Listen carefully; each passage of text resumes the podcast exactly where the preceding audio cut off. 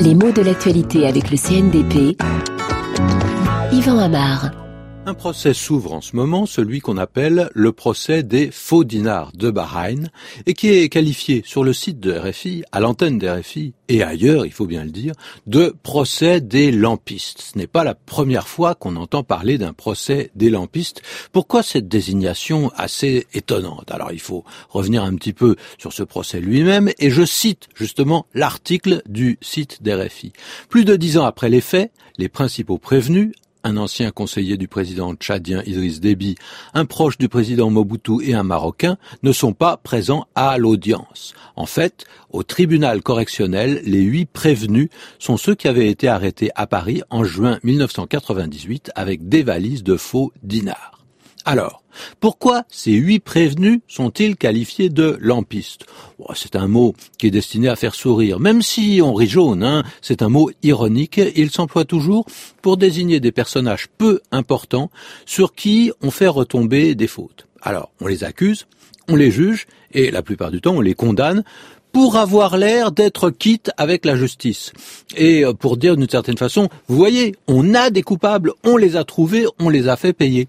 Alors attention, ces lampistes, en général, ne sont pas des innocents qu'on fait payer à tort. Ils ont bien trempé dans des affaires louches et ils ont bien fait des choses interdites. Mais en général, elles ne sont pas très très graves. En tout cas, elles sont beaucoup moins graves que celles dont sont responsables les grands absents du procès parce que ce qu'on appelle les lampistes, ce sont les exécutants, ceux qui font les basses besognes, mais qui font ce qu'on leur dit de faire, qui obéissent aux ordres. Et bien souvent, on va considérer que justement, ils sont utilisés, instrumentalisés. Ce sont eux qui prennent les risques et on sait que si cela tourne mal, ce sont eux qui payeront et qu'on pourra charger. Alors ça implique que derrière tout cela, il y a des gens importants, des organisateurs ou des commanditaires qui financent et qui récupèrent le gros des bénéfices, mais qui ne sont pas inquiétés. Pourquoi? Parce que la plupart du temps, ils sont trop importants, justement.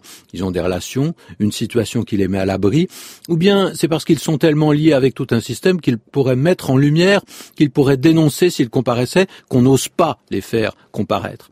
Alors on fait payer le lampiste, c'est-à-dire qu'on trouve un moyen de se dédouaner sans faire condamner les vrais responsables. Pourquoi le lampiste? C'est un mot assez amusant, c'est un petit métier. Euh, c'est dans les chemins de fer qu'on parlait des lampistes. C'est ceux qui étaient responsables des lampes et de l'éclairage dans une gare. C'est-à-dire que c'était les employés les plus subalternes. Et ce mot, qui correspond donc au sans grade, a été employé pour la première fois dans les années 30. C'était dans le canard enchaîné sous la plume de Pierre Bénard. Música